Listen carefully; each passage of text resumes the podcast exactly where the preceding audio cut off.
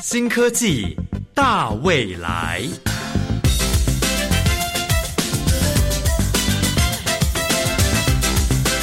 科技的进步让你看得见未来，深入浅出的介绍让你听得懂科技。欢迎收听由谢若楠制作、吴宜佳主持的《新科技大未来》。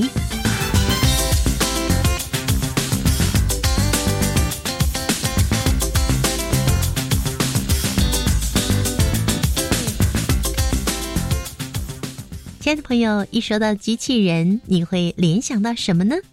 是好莱坞电影里面的机械战警吗？或是罗宾威廉斯所饰演的机器人管家呢？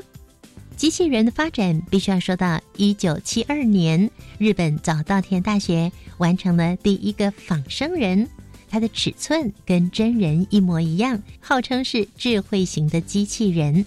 一九八四年呢，这个机器人它有了十根手指头，还有两只脚，它可以读乐谱，也可以演奏风琴。而到了二零一零年呢，又在发布一个身高一百六十五公分、有四十七个可以移动的接点，这时呢就可以移动手脚、扭转身体，还有改变表情了。到了二零零一年呢，美国麻省理工学院。研发了号称世界上第一个有类人类感情的机器人。那在二零一零年，日本又发布一个身高一百六十五公分、有四十七个可以移动的接点、可以移动手脚、还有扭转身体、改变表情的机器人。那到了二零一五年呢，由香港的汉森机器人技术公司开发出了一个类人机器人。它可以模仿人类的手势和表情，并且呢，在二零一七年的十月进入了联合国，和联合国的副秘书长进行简短的对话。就在二零一七年，它被授予了沙地阿拉伯的公民身份，成为世界上第一个拥有国籍的机器人。甚至到了二零一八年，索菲亚还获颁国际大咖秀创新科技大使的称号。而我们台湾更在二零一八年未来科技展当中，以软性机器人获得了未来科技突破奖。这是中兴大学材料科学与工程学系的副教授赖银志赖副教授所带领的研究团队。到了二零一九年，他们更提出了自驱动感测器、电子皮肤以及软性机器人，还有可自修的摩擦纳米发电机。再度获得未来科技突破奖，他们掌握静电和导电技术，完全不需要电池，可以发电，并且透明，还有可以伸缩的电子皮肤。未来在智慧电子以及人机界面领域具有极大的应用潜力。研究的成果已经被刊登在《先进功能的材料》期刊上，并且被评为 VIP 的文章哦。今天的新科技大未来节目，宜家就要为各位带来这么神奇的科技研发，而这项研究归功于静电所带来的能量。那您对静电了解多少呢？首先邀请各位进入今天的创意嗨一点单元。创意嗨一点，哇哦！各位听众朋友，大家好，我是品阳。我们在日常生活中有时候会被静电给电到哀哀叫，哦，但是你对这个现象够了解吗？今天创意嗨一点单元要和大家来聊聊静电这个现象以及与静电相关的创意发明。我们欢迎国立清华大学生物医学工程研究所副教授林增宏副教授，欢迎平阳好，各位听众朋友大家好。呃，什么是静电呢？静电其实指的就是在一个物体的表面，它带了电荷。那它可能是带正电，可能是带负电。那到底是谁发现静电这个现象的？其实静电是早在西元前六世纪左右，希腊的哲学家泰勒斯，他其实就发现，在物体接触后，物体会互相的吸引。那这个就是代表它表面会存在这个正电与负电。那这就是静电的由来。那为什么会产生静电？呃，这是一件非常好玩的事情，就是说，传统我们都认知一些能量会造成电子的转移。但是我们好像都忽略了所谓机械力，它其实也是能量的一种。其实两个物体接触后，它也会造成电子的转移，那这个就会变成一端是带正，一端带负，这就是静电的由来。静电它只有一种静电吗？还是有不同类型的静电？应该说，静电它就只是存在一个物体表面的电荷，所以它可能有正电有负电。但其实它的由来就可以有很多种，比如说像我刚才提到的，会产生的方式，其实就是我们所熟知的这个摩擦生电。那摩擦生电指的就是两个物体接触，那它可能有很多种接触方式，比如说它可以是垂直的接触分开，它也可以是水平的，就像一个平面上滑来滑去。另外，当然还有就是说，它所谓的接触其实不限于固体跟固体。比如说，我们有时候可能是穿脱衣服，你会感受到这个静电，那这个是固体跟固体；或你可能去大卖场推个推车，你会感觉被电到，这也是你的手是固体，那推车也是固体。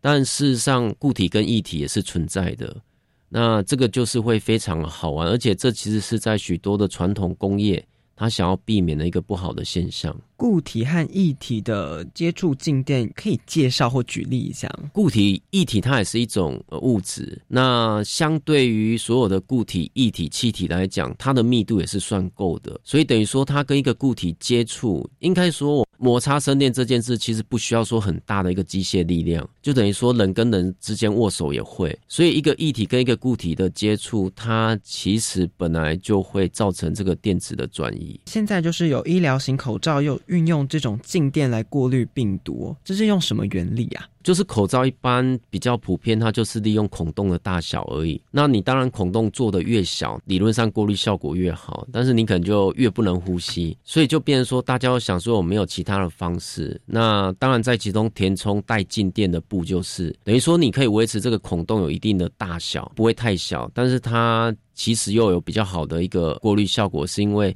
一些微生物表面其实都会是会带电荷的，所以它等于就是通过这个口罩的时候就被静电吸住了，那它等于说就没有办法进入到你的呼吸道或人体这样子。那医疗型口罩，他说有运用静电，他是说上面有一个装置吗？还是说类似像说孔洞或是一些制造的时候不同的制造方法去制造有静电这个现象容易产生吗？还是应该说它只是中间有一层特别的布，那这个布就是他想办法让它带电荷在上面。就等于说，这个静电布，如果你 Google 像静电布啊、静电棉布，你就会发现说，哦，单卖这一层布就有很多人在卖。也就是说，为什么之前政府因为疫情的时候，他想要管控这些原物料的出口，它就只是一层布，是非常简单的。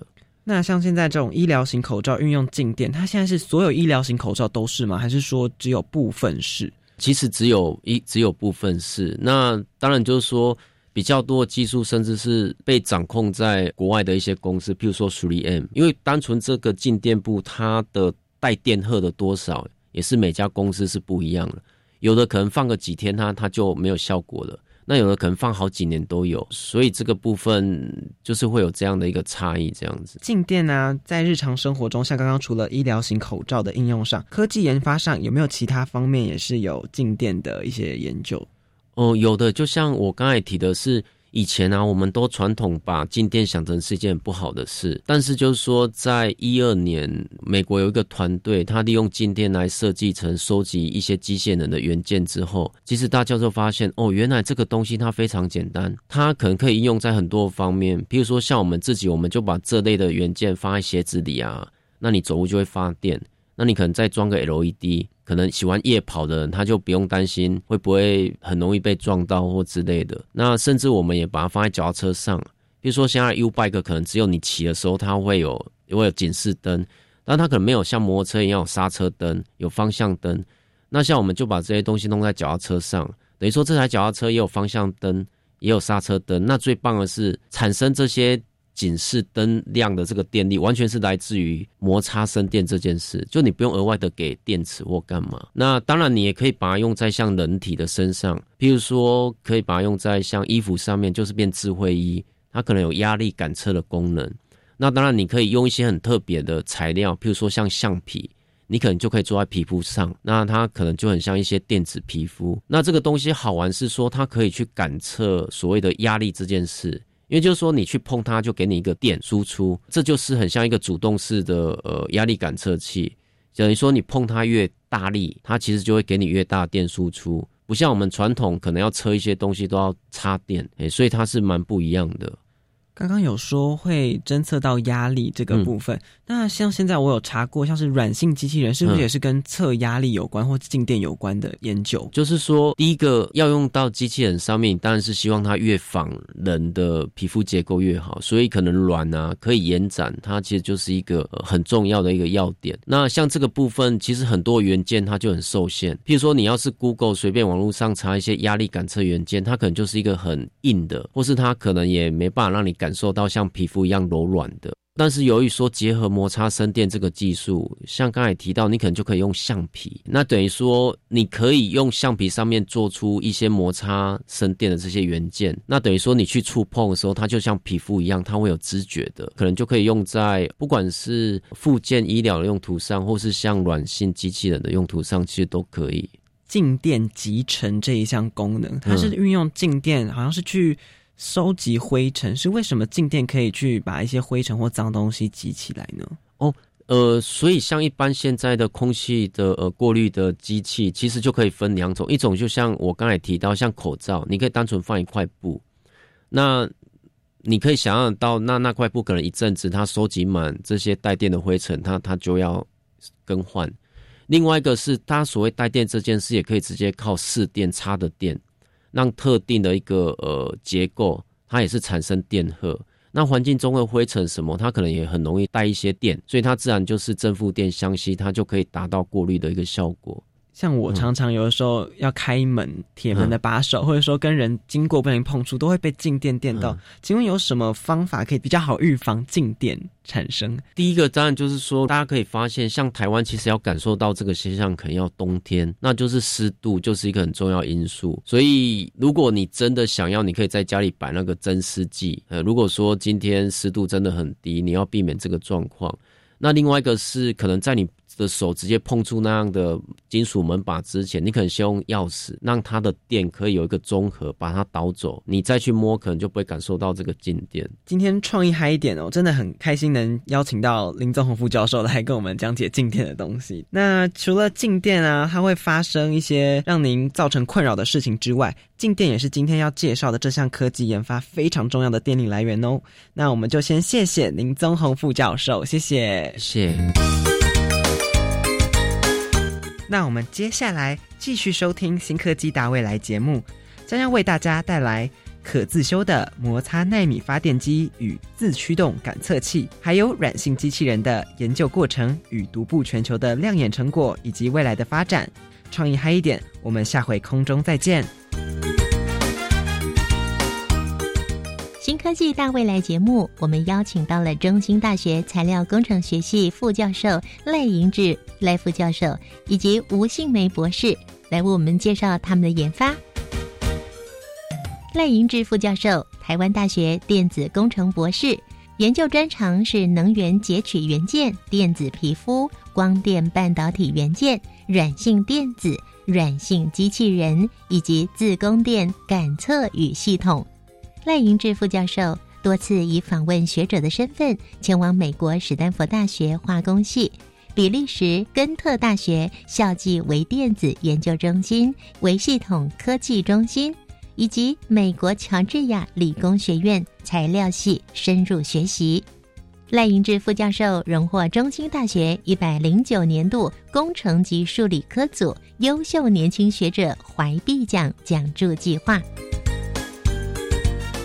而另一位参与研究的受访来宾是中兴大学材料工程学系吴杏梅博士，他曾经获得康宁论文奖。我们透过电话的连线，邀请他们两位来为我们做介绍。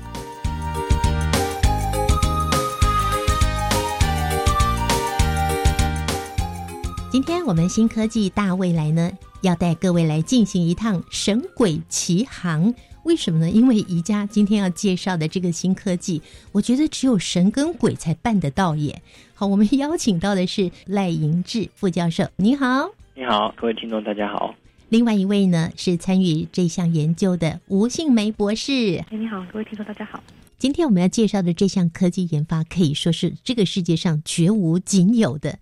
这个主题啊是非常丰富，而且非常神奇的，是可自修的。摩擦纳米发电机，还有一个是自驱动感测器，还有一个就是软性机器人了。如果说给你们各两分钟，针对你们的研究，你们最想说什么？我是赖银志博士啊，我是中兴大学啊材料系的副教授。那我要讲的是关于这个软性机器人的皮肤有感觉的软性机器人。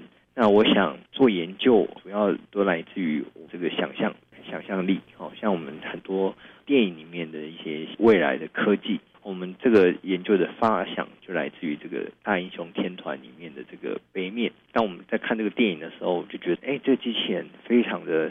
哦，给人有一种温暖的感觉，跟我以前看到的那种机器人都不一样，硬硬邦邦的。那我就想说，那如果我们做了这个研究，可以真的把这个电影发想的这个幻想出来的未来科技实现，那该有多好？那我们就把它给做出来。那除此之外，我们也希望说，它可以更进一步的有感觉，真的跟人类可以有一个互动，可以真的帮助人类。那这个想法来驱动我们的这个研究的动力。希望未来可以帮助我们人类在生活上呢、医疗上呢、未来科技上面呢，啊，可以尽一份啊力气，这样子，这就是我们啊在做这件事情的一个初衷。科技部啦，还有很多老师同学的一些支持，来实现的这个科技上面的一个重要的一步。那吴新梅博士，你会怎么说呢？可自修复的摩擦纳米发电机。那这项研究呢，就是结合了不需耗电，然后就可以自我感测的发电机，以及它拥有自修复的功能。嗯，因为以往我们在像我们的电子产品，就是像手机一类，然后在使用上面呢是非常便利的，但是那种东西是非常容易因为碰触而有所损坏。对，像是我们拿手机如果不小心摔到地上的话，就会造成元件元件的破坏，然后使这只手机可能就寿终正寝了。对，所以我们就研发出这个。呃，这项主题呢，就是希望说可以应用在像一些呃精密的电子元件上面，就算它损坏之后呢，也可以拥有自我修复的功。这只手机的寿命呢，可以再再继续延长。关于自修复，可能在商业上面就是蛮难说，就是持续下去，因为很多人就会很多商业都是比较考虑到说。赚钱这部分对，然后可能就想说，嗯，自修复可能制作下去的话，好像大家都不会有回购率这样子。但我觉得这部分的研究也是值得进行下去的，对，因为如果呃自修复这个研究有做好的话呢，对于未来一些呃不光是电子元件啊，或是在一些医疗或是一些道上面的话，就可以有比较长的发展，然后对一些环境啊不会造成一些比较不必要的浪费。对，所以我觉得关于自修复这个研究进程也是非常有意义的。好在二零一九年的未来科技展当中，我到了现场，看到你们摆设了一个很有趣的东西，好像是一件雨衣。这个水打在那个雨衣上面，它会发电呢。那这跟我们今天要介绍的科技有关吗？有的啊，我们用的原理也是一样的，利用这个摩擦起电来发电嘛。那当然，手机荧幕可以拿来做自驱动的自发电的荧幕。那我们就想说，那我们一开始的想法是，身体脱衣服的时候产生的静电能不能拿来用嘛？所以呢，我们就做了刚刚主持人说的这一件衣服。啊，这件衣服呢很特别，它除了可以截取你身体运动的能量，它也可以截取风，走在路上跑步的风，它也可以把它变成电力。嗯，或者甚至下雨，下雨雨滴落在你的这个衣服身上，它也可以变成电力。所以，我们这个科技呢，除了被选为这个去年的未来科技展成果亮点技术之一之外呢，也被很多国外的媒体报道，第一件可以截取雨滴、风还有人体运动的纳米发电机。那它为什么这么厉害？这里面有什么秘密呢？哦，这里面有一些秘密是这样的，我们有一个很强的这个摩擦起电的材料，同时我们也制作了一些结构，让它可以从微小的雨滴、微小的风到很强的身体的运动、肌肉的运动，这个很大很大的范围，它都可以把它变成电力。嗯，除此之外，它还有防水。所以这跟我们今天介绍的软性机器人自驱动感测器。其实这里面的原理是一样的，是一样的。但是材料上面，我们当然在不同的应用上面，我们需要不同的材料设计。这样，我们知道有太阳能、有风能，那也有水力啊，这些呢都是可以带来能量的。但现在我们今天多认识了一个我们本来很讨厌的静电。它也可以带来能量，而且结合了两位的科技研发，竟然有这么神奇的东西展现在我们国人的眼前，而且真的也可以说是全世界目前唯一的，真的非常恭喜恭喜两位的研究得到国际的肯定。我们请吴博士来跟听众朋友稍微说一下，你们两位的合作的关系是怎么样的呢？嗯，赖教授呢，就是我的指导教授，由赖教授发想说这个主题，然后由我来进行实验，这样子。赖教授发想，你来实验。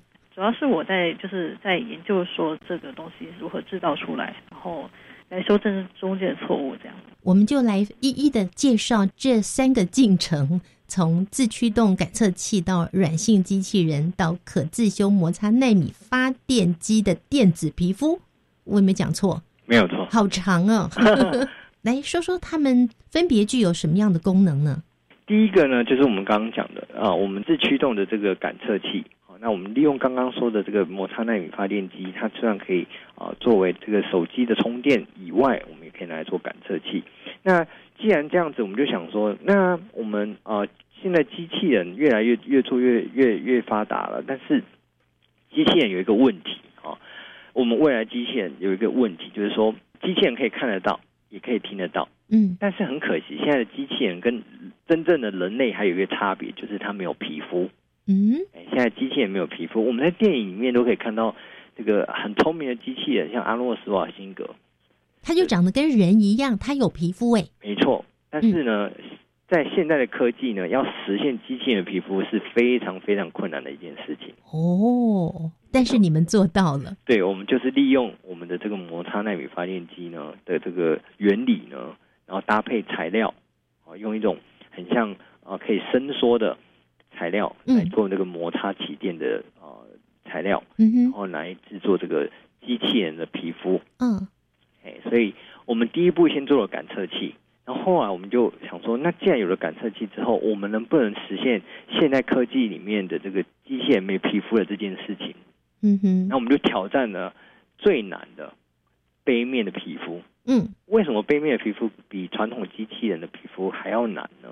大家如果看过那个大英雄天团的这个机器人，好，它是一个充气的，它是一个气球，所以它全身的这个外观它都是可以变变形的。嗯。它可以伸缩，可以伸缩，嗯，可以充气，好，可以形变，可以运动，嗯哼，就跟人的皮肤真的很像。那传统机器人它只是这个弯弯曲曲的这个表面而已，啊，当然它很困难，啊，但是更困难的是什么？这个软性机器人的皮肤更难制作，因为你除了要克服传统机器人没有皮肤的这件事情之外，你还要克服它可以形变、伸缩、通气。哎，所以我们就在材料上呢做一些精进，哦，利用这一些可以通气、可以形变的材料来做这个发电的摩擦层，然后来实现软性机器人的皮肤。你们这个软性机器人的皮肤，甚至还可以用在这个中医的把脉啊、触诊啊，去侦测尿布湿度，这么细腻的动作耶。没错，因为我们有了机械的皮肤之后，它除了可以感测触觉，那我们就想说，那啊，我们能不能把这个啊疗愈的这个机器啊，这个软性机器人来做一些声音的感测应用，来帮助真的人类的这个疗愈啊，哦，或者是啊未来的人机互动啊，哦，可以更啊柔软啊，更舒适啊，然后的一个应用，所以我们可以拿来做把脉，嗯，啊，可以量测啊婴儿的尿布湿度，嗯，啊，平常我们必须用手摸。或用鼻子闻 都不会生，那以后呢？哎，可能可以用软性机器人来帮你摸，它也不像刚硬的机器人一样有危险。嗯哼，哎，那除此之外还可以啊，它它也可以感受到它自己的这个肌肉的运动。嗯嗯嗯，跟跟这个真的呃，我举个例子好了，这种软性机器人，大家如果呃知道这个章鱼或者毛毛虫，嗯，哎，你有想过章鱼毛毛虫变成机器人的样子要怎么做吗？那再让它有皮肤，这就是更困难的一件事情。但是这个困难的事情，你们研究成功喽！我们下一个阶段继续请两位来给我们介绍，你们是怎么样进行研究的呢？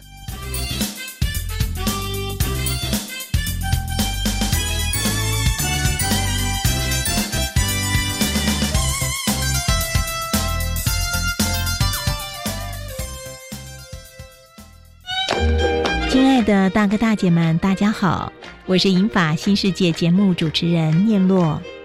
熟龄是实践第三人生最佳时刻，所以在节目中，念洛会收集许多熟龄身心灵多元的资讯，让大家可以在早晨一起快乐学习。别忘了每周一到周五早上六点到七点钟，请准时收听银法新世界节目。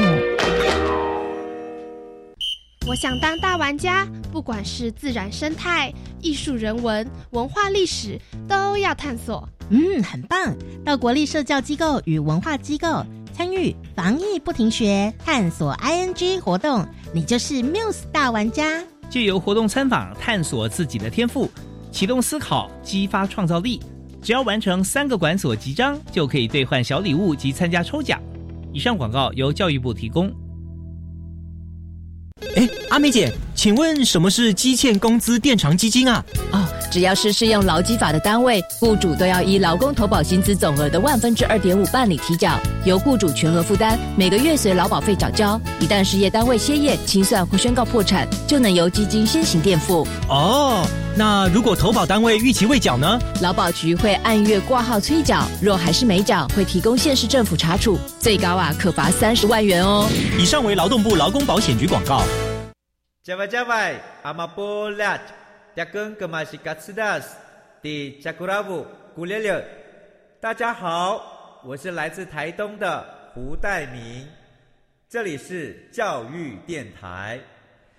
那罗哇那咿呀那呀哦哎呀，那是你呀鲁玛的呀恩哦，朋友们就爱教育电台。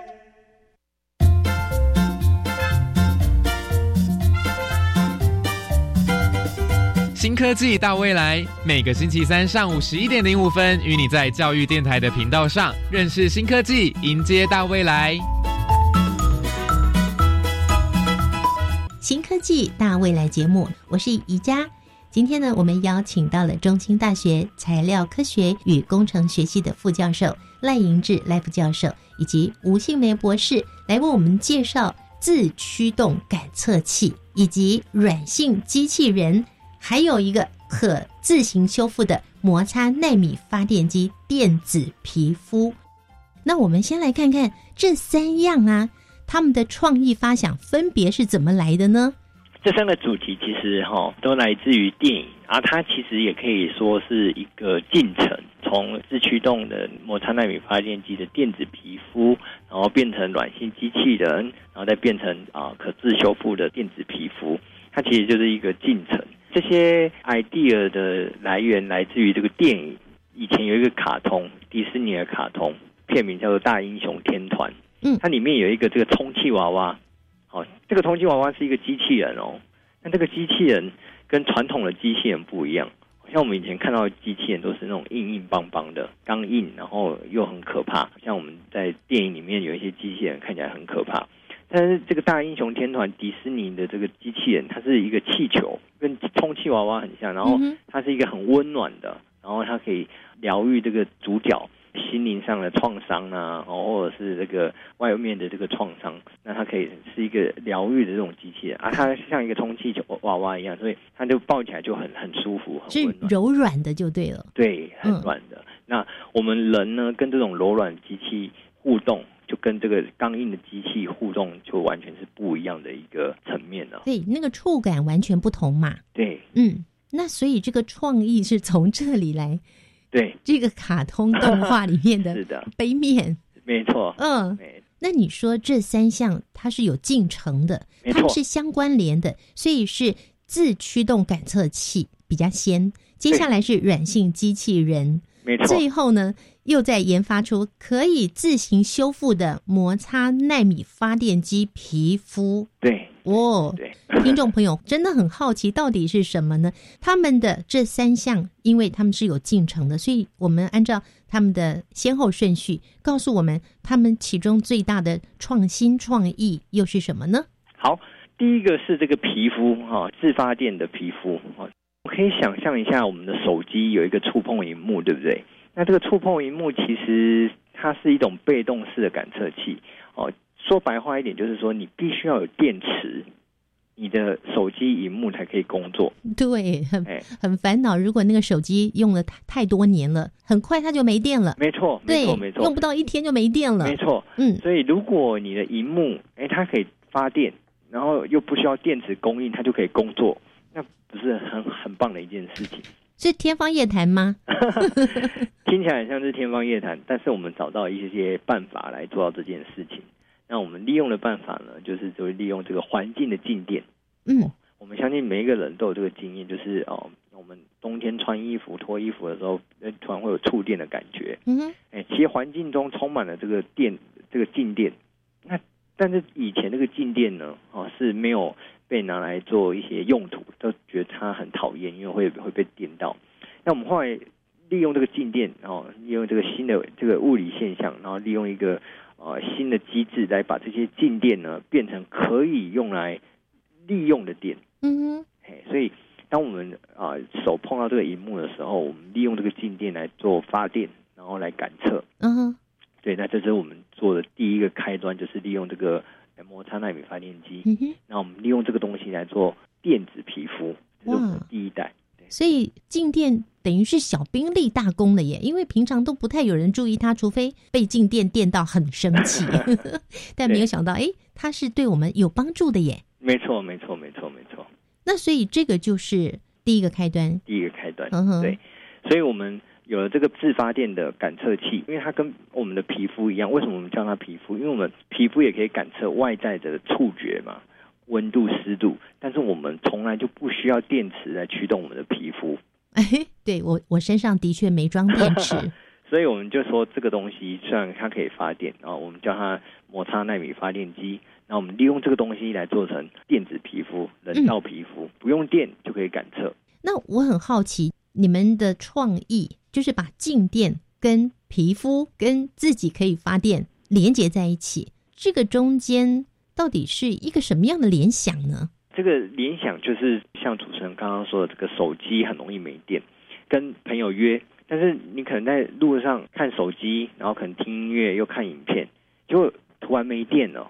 那你突然需要跟你的朋友说啊，我可能会晚个十分钟到，但是这时候没电就很讨厌，你你没办法跟你同朋友联络，对，失联了。对，或者我再举个例子哦，这个有时候我们这个呃，比如说我们以前车子要开门，用那个呃有一种那种 BB 扣，它按下去，然后车子就开门了，对不对？对，那我们平常不会去换那个电池。哦嗯哼，那如果有一天你去，哎，比如说你去玩，去山边，嗯山上玩，哦，然后，哎，你出去玩就回来发现啊，完了，没电，电了，没电了，开不了门，开不了车开不。了车，这时候就完了，完蛋了。这时候你就想说，如果身上有一种东西可以帮你随时哦，你自己制造一些电，然后帮它充电一下，也许帮你发个简讯，也许帮你开开个车门，那该有多棒！嗯哼，哎，所以我们就就利用这个这个想法，然后就想说，我们平常会被这个衣服的静电电到，那能不能把这个静电拿来利用？哎，这就是我们一开始的这个想法。那后来我们就真的可以做到这件事情，这样。哎，所以这个静电是可以储存起来的吗？没错，这个静电有两种功能，嗯一个是你可以储存起来利用，好像刚刚说的发个简讯啊，或者是充个电啊，哦，充一下子，或者你可以拿来做感测，嗯因为，它可以自己产生讯号，嗯，哎，产生电的讯号，哦，你可以把这个电拿来驱动手机，或者你可以用这个电来做感测，有这两种功能。是我看了你寄给我的图片呢、这个机器人绝对不是听众朋友你想象中就是 在电影上可以看得到的，或者是那个智慧机器人长得像人一样的，它不是，它长得像个软体动物，没错，没错，没错，小小的像个手指头一样，对不对？没错，没错。但它可以可大可小啦。对，这算是我们目前全世界的第一个软性的皮肤，而且还会自己发电吗？对的，这是世界上第一次实现这个整个是透明，而且呢，哦，可以自驱动，呃不需要电池，还可以在室温下，不需要给它热或者是其他能量，它就可以自己修复。嗯哦，是或破坏了可以自己修复。所以您您可以想象一下，就像我们的手机的荧幕，我们手机掉在地上破掉了就坏了，但是呢，想象一下，这个手机破掉之后，它还可以自己修复。那个荧幕可以自己修复，而且它的荧幕呢还可以恢复正常。更厉害的是，它还可以利用环境的静电呢来驱动，不需要耗太大的电。这样，刚刚说的并不是电影的科技，是真的。对对对，是真的。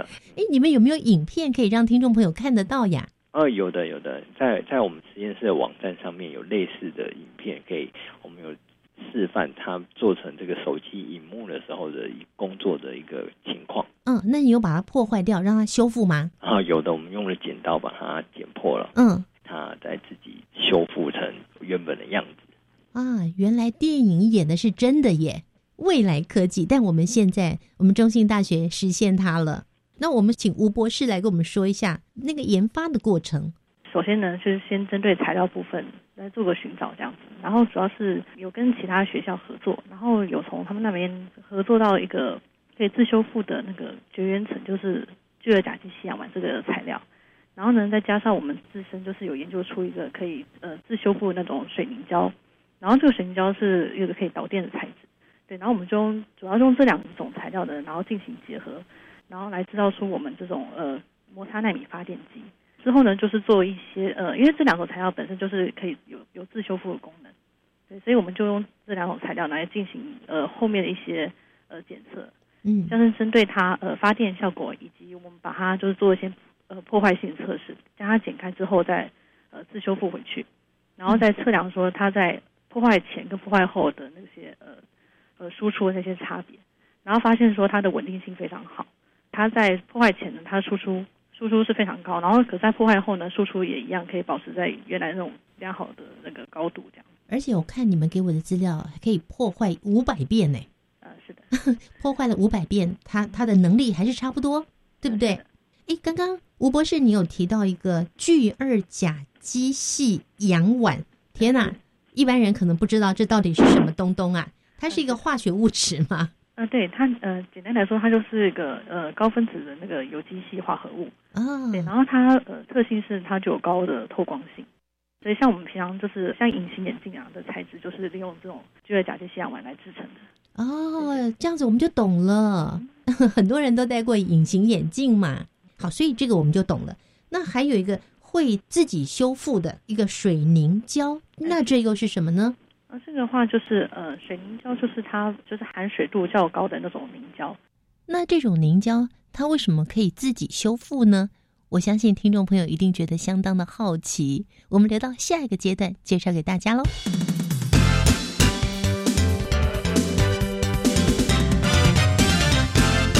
在上一个阶段呢。吴博士谈到了有一种水凝胶，它可以自行修复。为什么它可以自行修复呢？请吴博士来给我们说明一下喽。然后它会自修复，原因是因为我们在里面进，就是在里面那个化学物间接上面做一些调整。然后就算它的那个间接断裂之后呢，它可以经由轻键的方式再进行恢复，这样就是达到一个自修复的功能。吴博士讲的是比较专业一点，我们一般的民众可能不是很了解。就算你寄了你们的资料给我看的时候，我还是有看没有懂。但是我很好奇啊，因为你们这样的研究呢，被刊登在国际知名的期刊《先进材料》。我们刚刚讲的这些东西，它可不可以自行修复啦？那它是不是是透明啦？是你们一定是用了很多很多不同的材料，不断的尝试才找出来的吧？嗯，是的。嗯，花了多久的时间呢？嗯，这个研究进程呢，大概花了呃半年多的时间。但会不会太快了一点啊？太快吗？半年呢？主要是前面呃，就是有一些 background，就是参考的东西，对，所以在呃后面之后的研究上面就不会花太久的时间这样。哦，是这样，主要就是尝，就是在尝试以及就是 debug 的过程。那你们发表在先进材料的这里面的这个文章。就跟你寄给我的差不多，对不对？好像你们所有的研究细节都在里面呢。那你们不怕别的团体也把这个东西也做出来，跟你们一模一样吗？嗯，其实我觉得在做研究上面吧，就是蛮多都是由互相参考而成的。嗯哼，对，像一些我们的。材料也是经过参考别的期刊，然后再进行改良的。觉得这就是一个互相分享以及互相学习的历程。这样的研究成果可以帮助别的团队，或者是我们自己国家的团队，可以研发出再更进一步的。嗯，是的。我们进展到可自修的摩擦纳米发电机的电子皮肤，这时候又具备什么样的功能呢？嗯，目前这个皮肤呢，就是呃，除了它拥有像人体皮肤一样拥有高度的柔性以及拉伸性外呢，它就有自修复的功能，然后也有高透明性，再就是它也有那种呃自驱动的感测的特性，这样子。自驱动的感测特性，嗯，是的，这是什么意思呢？嗯，就像呃，我们教授之前说那个摩擦纳米发电机，对，它就是截取我们生活中常见那种静电。然后来进行输出这样子，所以它并不需要额外供给电力，它自己就会有感觉。对，所以我们就把它称之为自驱动，就是说它会自己提供电力给自己，是来做个运作的意思。听众朋友一定很想知道，它这个电力除了刚刚赖教授说是来自静电嘛？可是静电好像微乎其微啊，静电的量没有那么多，而且不能一直有静电。你们要怎么样去制造静电，让它有动能呢？我们是借用碰触的方式让它产生静电。嗯哼，对，因为它是感测感测那种呃压力嘛，所以就是在我们碰触它的时候呢，我们的手上呢就会有产生静电场。嗯对，它就是有静电场的方式呢来进行电子，就内部电子电荷的移动，进而来输出一些电流这样子。哎，吴博士的意思就是，如果我们现在做成了一只手机，那我们手去触碰它，触碰的时候就产生静电。那这个静电就会储存在里面，对，然后它自己就源源不断的有电了。嗯，应该是说它是一个互动的过程。嗯，我们在触碰的时候呢，会产生电力。如果是没有互动过程的话，它就是处于那种呃电电荷平衡的状态，就不会输出电力这样子。就等于我们去碰它，就是我们在使用，对不对？对对对。那我们就会耗电嘛。嗯哼。可是同时我们在使用它的时候，它也在产生电。对，是这个意思吗？应该是说。但我们在使用它的时候，重点是说要去触碰它这个动作才会有这样子。嗯哼，对对。我们要去使用它，不管我们是点或者是滑，都会让它产生静电。对对对。那刚刚一直在讲说你们要高透明度，那为什么需要这么高透明度呢？呃，因为就是像我们想要用在手机这种话，它需要有一定的这个透明性。嗯。除此之外，我们如果坐在机器人上面。我们也不希望我们的皮肤呢影响它原本的希望产生的一个色泽，嗯哼，哎，或者是像我们的玻璃，嗯，我们玻璃也是透明的嘛，窗户玻璃也是透明的，所以我们希望我们可以做到一个透明的，同时又可以自修复，嗯，又可以自发电的一个结果。所以要做到透明，是不是也就要花很多的时间、很多次的研究呢？确实，在做这个自修复材料的时候。我们确实遇到一些困难，因为我们在不同的自修复材料碰在一块的时候，它会有一些反应，造成它啊变成不是透明的。嗯，做出来原本是透明，但是我们为了把它变成可以用的元件的时候，产生一些反应，造成它不是透明的。所以我们在这上面找了很多办法来克服这个问题。哎，那我们请吴博士来跟我们说说，让你觉得印象非常深刻，就是在找这个材料的过程，失败了又失败了，又再失败了。嗯，有的。嗯，对，刚开始因为这两个材料呢，其实本身都具有高透明性，之后把它合在一起的时候呢，嗯，放着第一天看起来还好，可是到第二天就整个变成一个白化的现象，嗯就是整个就是没有产生透明。本来是以为是原就是材料的问题，后来经过研究说，并并不是这样子。所以我们就后来就是去寻找说，要怎么样让它产生一个良好的隔离效果，两种材料不要相互碰在一起，然后可是又可以维持它整个元件的那种拉伸性。所以后来呢，就是找到那种白石蜡那种涂层，对，然后才将这两种材料完完整的隔离掉。哦，所以你说这两种材料是不是刚刚讲过的聚二甲基系氧烷？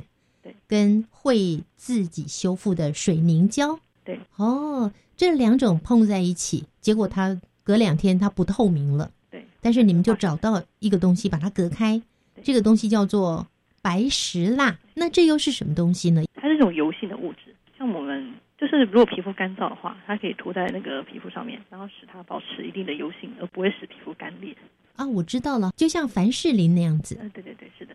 凡士林里面有使用白石蜡这样的一个东西。对，是的。你们找到白石蜡之前用了多少东西呢？用了蛮多的，大概有五种多吧。才五种就被你们找到了。呃，对了，算是蛮幸运的。那很快耶。好，那刚刚一直说可以让它自己修复，我相信听众朋友跟我一样还是一头雾水，怎么会有东西可以割开了，它还能够自己粘起来，完好如初？这是怎么一回事呢？简单来说，就是运用它的化学特性这样子。如果是聚二甲基酰胺这块呢，它就是呃通过它的键结，里面其实有一种叫做 little megan，也就是金属配位体这种键结，然后它在破被破坏的时候呢，它就可以再再次碰触的时候，它就自己产生化学作用，然后又相互键结在一起。你的“键结”这两个字是哪两个字啊？键就是旁边有金部的那个键，按键的键，一个金字，再一个建国的建。那结呢？结就是结果的结，结构的结。对对对。键结这两个字，它又是什么意思？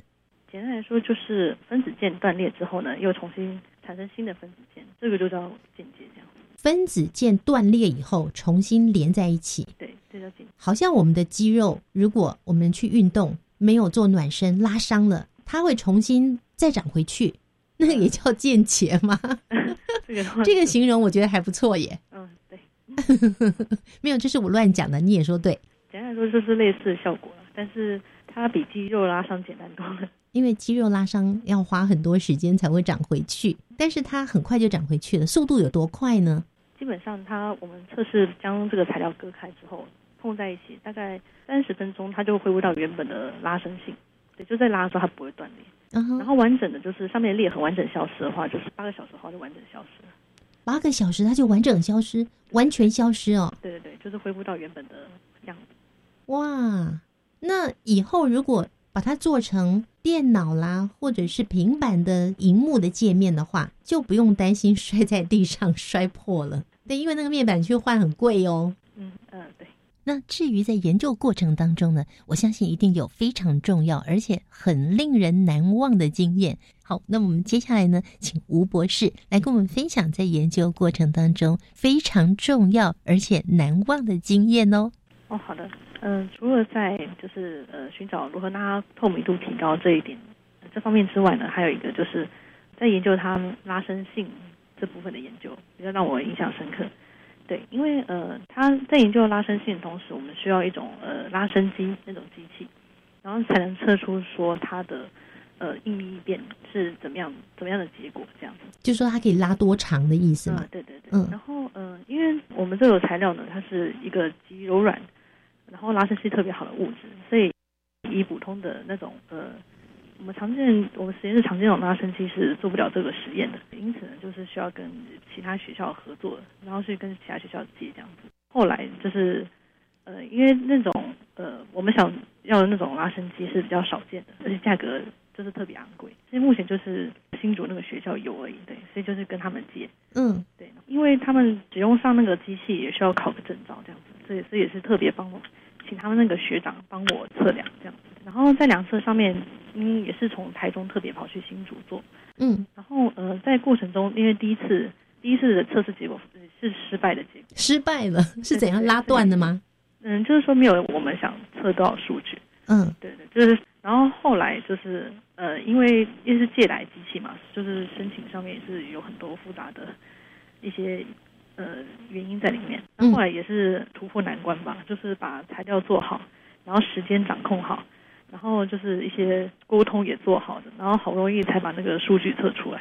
相较于那个透明度方面，我比较印象深刻的一个地方。所以这个是可以拉伸的长度。我看你们给我的数据上面写百分之五千呢，这什么意思啊？五十倍吗？对，它可以拉伸自身长度到五十倍多。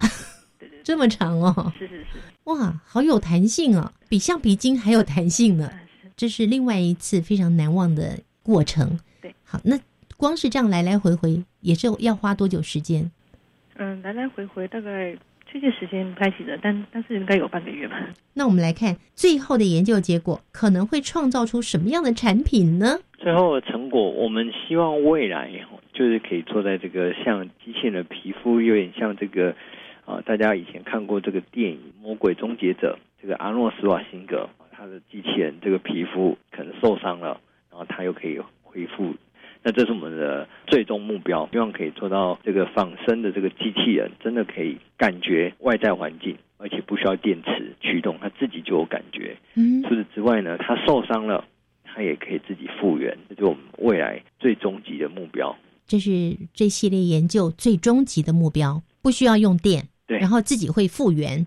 对，从你们研发成功之后到现在，甚至到未来，你们有预期还要继续往后做什么样的发展呢？有了，那我想这一系列工作五年、十年，可能也要很久也说不定。这个研究的东西有时候呃运气好一点，可能快一点。那有一些呃，当然都会有一些瓶颈，那我们必须去克服。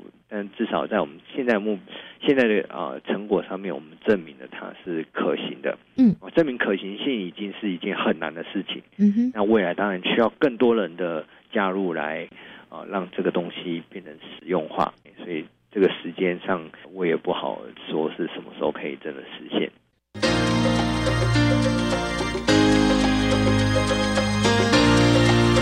科技好生活。